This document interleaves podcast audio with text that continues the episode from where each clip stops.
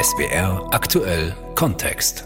Wird sich der Gazakrieg zu einem großen Nahostkrieg ausweiten? Das könnte sich im libanesisch-israelischen Grenzgebiet zeigen, sagt unser Korrespondent Martin Durm, der in der Region unterwegs gewesen ist. Seit Wochen kommt es zu Gefechten zwischen der israelischen Armee und der Hisbollah. Israel hat bereits damit gedroht, die Gefahr im Norden zu beseitigen. Die vom Iran unterstützte Hisbollah will durch den Kleinkrieg an der Grenze Solidarität mit der Hamas demonstrieren. Dabei fürchten viele Menschen im Libanon nichts mehr als einen neuen Konflikt mit Israel. Sie hören das Feature Die zweite Front, die Hisbollah und die Kriegsangst der Libanesen in SWR aktuell Kontext.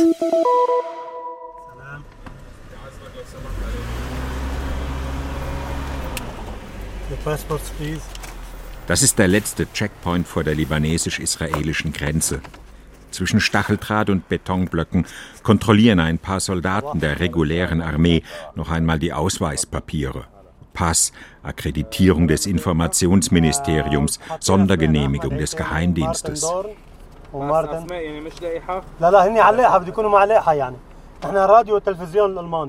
Ein Telefonat mit dem Vorgesetzten, ein Blick in den Wagen, dann geht es weiter. Hinter dem Checkpoint windet sich der Litani-Fluss durch eine Schlucht. Steile Felswände. Der Himmel ist wolkenlos blau. Irgendwo weit oben kreisen israelische Drohnen. Hier beginnt die Pufferzone, 130 Kilometer lang bis zu 20 Kilometer tief. Eigentlich sollte sie waffenfrei sein. Aber was kümmert das die Hisbollah? Die Partei Gottes, wie sie sich selbst herrlich nennt. Die Hezbollah hat die Pufferzone de facto unter Kontrolle. Die zerklüftete Berglandschaft ist ihr Operationsfeld. In unmittelbarer Nähe zur israelischen Grenze finden die schiitischen Milizionäre Tarnung und Unterschlupf. Gelegentlich fährt ein weißer gepanzerter Mannschaftswagen der Unifil-Truppe vorbei. Auch sie ist hier machtlos. Die Blauhelme können nicht eingreifen, um für Ruhe zu sorgen. Sie sind nur Beobachter. Sie dürfen den Beschuss, der seit dem 7. Oktober immer heftiger hin und her geht, nur registrieren. 17 Jahre lang folgten die Feindseligkeiten in diesem Gebiet einem bösen, aber abgekarteten Spiel. Feuerte die Hezbollah ein paar Granaten auf eine israelische Stellung, feuerten die Israelis ein paar Granaten gleichen Kalibers zurück. Selten gab es Tote. Und wenn, ließ man über die UN-Blauhelme ausrichten, dass es nicht so gemeint war. Das ist vorbei. Nun sind auf israelischer Seite Kampfjets im Einsatz. Die Hezbollah schlägt mit Drohnen und Bodenluftraketen zurück. Die Schiitenmiliz will mit Waffengewalt Solidarität mit der Hamas demonstrieren. Noch ist es ein Kleinkrieg. Aber solange im Gazastreifen gekämpft wird, so lange besteht die Gefahr, dass er hier an der libanesisch-israelischen Grenze zum großen Nahostkrieg mutiert.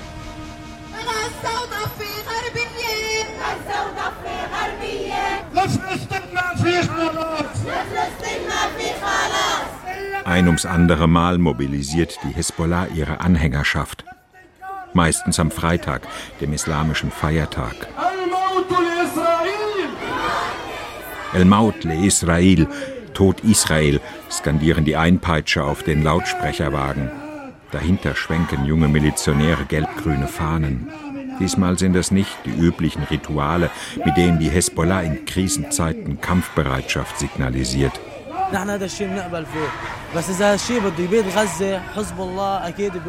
Die Hezbollah wird nicht hinnehmen, dass Gaza zerstört wird. Die Hezbollah verteidigt unsere Ehre. Sie wird standhaft bleiben. Sie wird nicht akzeptieren, dass Gaza vernichtet wird. Wir stehen zu unserem Führer Hassan Nasrallah und grüßen unsere Märtyrer. Gott hab sie selig, wir haben viele Märtyrer zu beklagen. Ich komme aus dem Südlibanon und weiß, wovon ich rede. Hassan, einer der jungen Hezbollah-Anhänger. Kein Regime in der islamischen Welt stellt sich so demonstrativ hinter die Hamas wie die Hezbollah. Die Schiitenmiliz gibt sich als Schutzmacht der Palästinenser aus. Doch im Vergleich zu anderen arabischen Staaten hat es im Libanon keine großen Massendemonstrationen für Gaza gegeben. Pro-palästinensische Kundgebungen beschränken sich meist auf die Kerngebiete der Hesbollah, den Südlibanon, den Süden Beiruts, die Bekaa-Ebene. Dort werden mal fünf, mal zehntausend Anhänger zusammengetrommelt, mehr sind es nicht. Die meisten Libanesen sind sich darüber im Klaren, was ein weiterer Krieg mit Israel anrichten würde. Zuletzt hatte er 2006 den Süden des Landes und die südlichen Stadtteile Beiruts heimgesucht.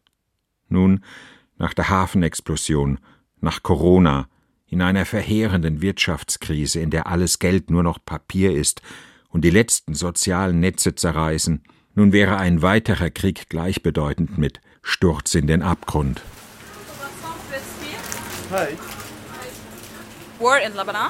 Ja, das ist möglich. Nichts ist im Libanon uh, unmöglich. Wir bekommen keine Antworten. Wir fühlen uns nicht sicher. Wir sind unglücklich.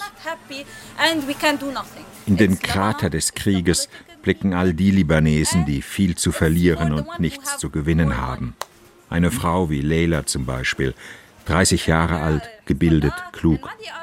Leila hat zwei Uni-Abschlüsse, einen in Wirtschaft und einen im Fachgebiet künstliche Intelligenz. Genützt hat ihr das nichts. Sie arbeitet in einem Lebensmittellädchen im Westen Beiruts, verkauft Softdrinks und Chips. Die Hezbollah würde von einem Krieg profitieren. Krieg ist ihr Kerngeschäft. Aber wer wird darunter leiden? Die einfachen Leute, die zahlen den Preis. Nicht die Hezbollah, nicht ihre Kämpfer, die für Gaza in den Krieg ziehen wollen. Ständig scrollt sie sich auf ihrem Handy durch die Nachrichtenlage. Ich fühle mit den Kindern, mit den Frauen, die dort leiden. Aber ich bin nicht für die Hamas, auch nicht für die Hezbollah.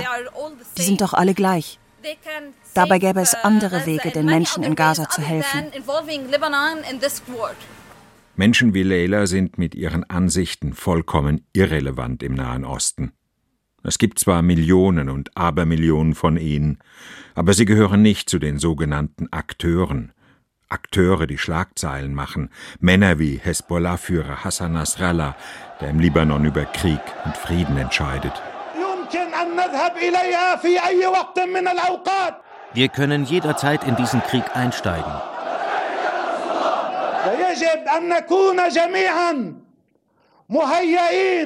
Der 63-jährige Scheich zählt zu den Kultfiguren radikaler Islamisten. Die Reden Nasrallahs versetzen den Libanon besonders in Krisenzeiten in eine Art Ausnahmezustand. Wenn er spricht, sind die Straßen wie leergefegt, schließen die Geschäfte. Der Scheich erscheint meist gegen 15 Uhr landesweit auf den Bildschirmen.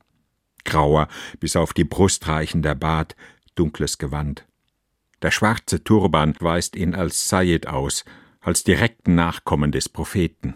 Hassan Nasrallah ist der eigentliche Machthaber im Libanon.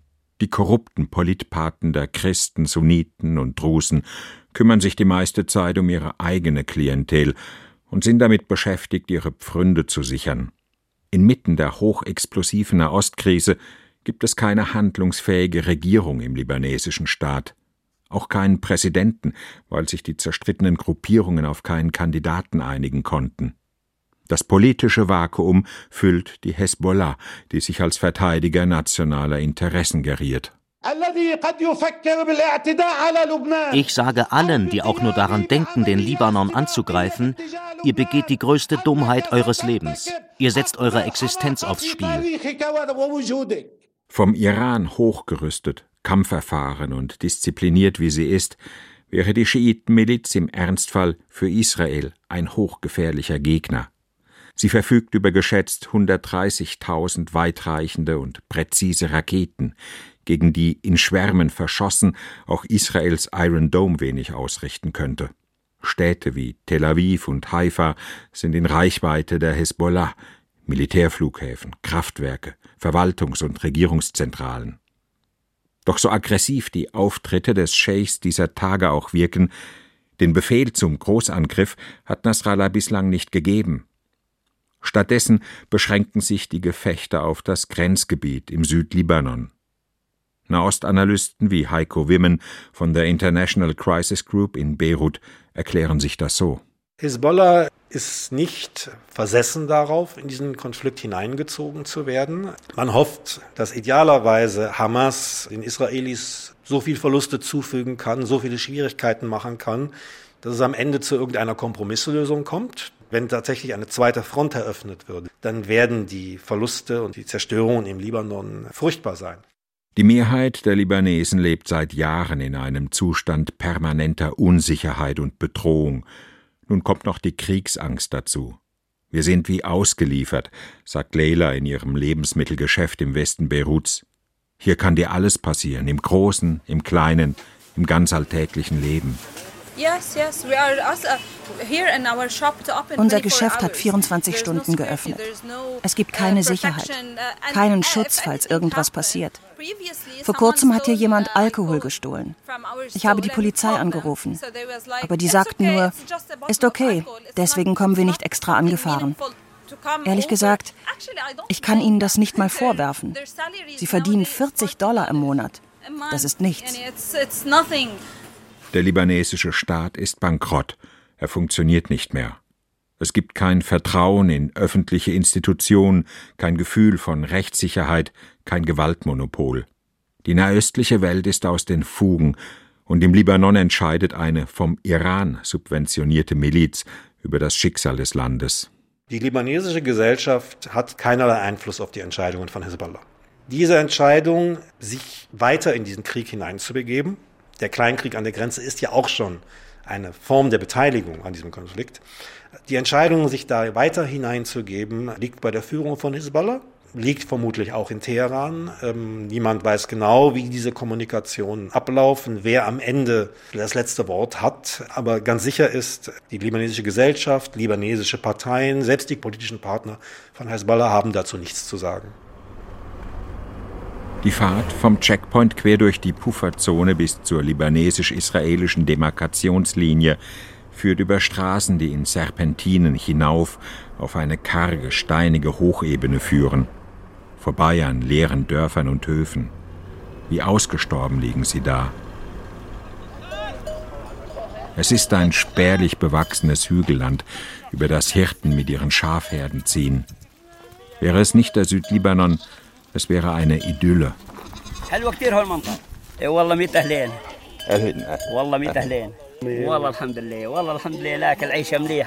Ja, es ist schön bei uns. Sei willkommen. Eigentlich könnten wir hier ganz gut leben mit unseren Ziegen und Schafen. Aber jetzt haben wir nur noch Angst und sind auf der Flucht. Hier ist es zu gefährlich. Wir werden nach Baalbek gehen. Dort ist die Armee und passt auf uns auf.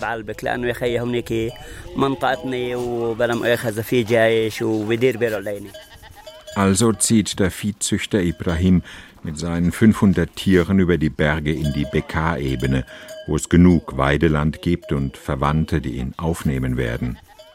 Hier kann er nicht bleiben. Erst kürzlich wurden zwei Hirten auf dem Feld von einer Granate getötet. Etwa 50.000 Menschen haben das umkämpfte Grenzgebiet mittlerweile verlassen und im sicheren Hinterland Zuflucht gefunden. Wir haben mit diesem Krieg nichts zu tun. Das Kriegführen besorgen hier andere. Wir wollen einfach nur leben, uns um unser Vieh und unsere Geschäfte kümmern. Mehr nicht. Wir gehören zu niemandem. Mit der Hezbollah haben wir nichts zu schaffen. Das Einzige, was wir brauchen, ist Sicherheit. Aber die Berge und Täler zwischen dem Grenzgebiet und Nabatir sind nun mal Kernland der Hezbollah. Dort vor allem hat die Miliz ihr Raketenarsenal in unterirdischen Silos gelagert. Von dort aus würde sie im Ernstfall ihre Salven auf Israel feuern. Es ist hochexplosives Gelände, über das Ibrahim seine Schafherde treibt.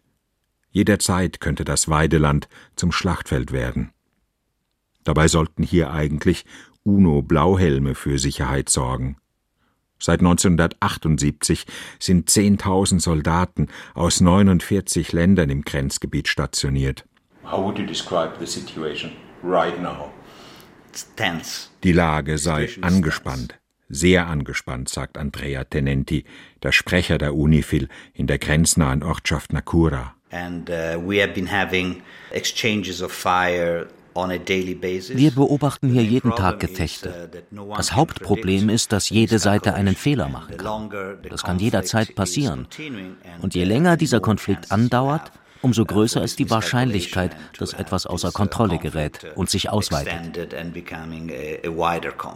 Tenenti, ein freundlicher, aber hartgesottener Italiener im Dienst der UNO, hält nun schon seit 17 Jahren die Stellung im Südlibanon. In der Pufferzone hat die UNIFIL einen schweren Stand. Die Hezbollah beschuldigt sie ein ums andere Mal, insgeheim Handlanger der Israelis zu sein. Die Israelis werfen den Blauhelmen ihrerseits vor, die Hezbollah im Grenzgebiet schalten und walten zu lassen. Ständig werden sie angefeindet, immer wieder geraten sie selbst ins Visier. Das gefährlichste Szenario ist, dass in diesem Kleinkrieg, der zurzeit an der Grenze herrscht, der sich aber kontinuierlich ausdehnt, jede Woche größer wird, dass da irgendwann eine der beiden Seiten etwas trifft, was für die andere Seite so schmerzhaft ist, dass es eine sehr, sehr harte Antwort finden muss, massiv zurückschlagen muss. Heiko Wimmen von der International Crisis Group spricht vom Kipppunkt, englisch Tipping Point. Gemeint ist eine Entwicklung, die ab einem bestimmten Punkt trotz aller Gegenmaßnahmen nicht mehr aufgehalten werden kann. Wenn das passiert, wenn eine Hezbollah-Rakete irgendwo in Naharia ein Wohnhaus trifft, einen Supermarkt und wir haben dann 20 tote Zivilisten. Oder wenn die Israelis das Gleiche auf dieser Seite der Grenze tun, dann kann es dazu kommen, dass wir uns von einer Eskalationsleiter, wo immer jede Seite nur ganz vorsichtig ein kleines Schrittchen weitergeht auf die nächste Stufe, dass wir von einer solchen Eskalationsleiter in eine Spirale geraten. Und diese Spirale dreht sich dann aus eigener Kraft und aus der eigenen Dynamik der Gewalt, die von beiden Seiten kommt. Und das kann dann sehr, sehr schwer sein, so eine Dynamik nochmal einzufangen. Weder die Freilassung von Geiseln noch die Feuerpausen ändern etwas am grundsätzlichen Konflikt.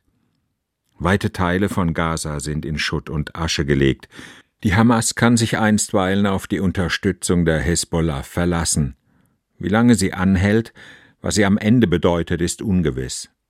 Es gibt mehr als genug Männer, Waffen und Fanatismus, um die gesamte Region ins Chaos zu stürzen. Und es gibt all die anderen, die gefangen von Kriegsangst ihren Alltag bewältigen müssen. Leute wie Leila in ihrem Lebensmittelladen in West-Beirut. We're looking to make a family. Wir wollen eine Familie gründen. Aber das kann ich mir im Libanon nicht mehr vorstellen. Uh, Keine Sicherheit, kein Vertrauen, kein politisches System, das dir hilft oder dich schützt. Kein Strom, keine medizinische Versorgung. Das ist alles so schwer. Uh,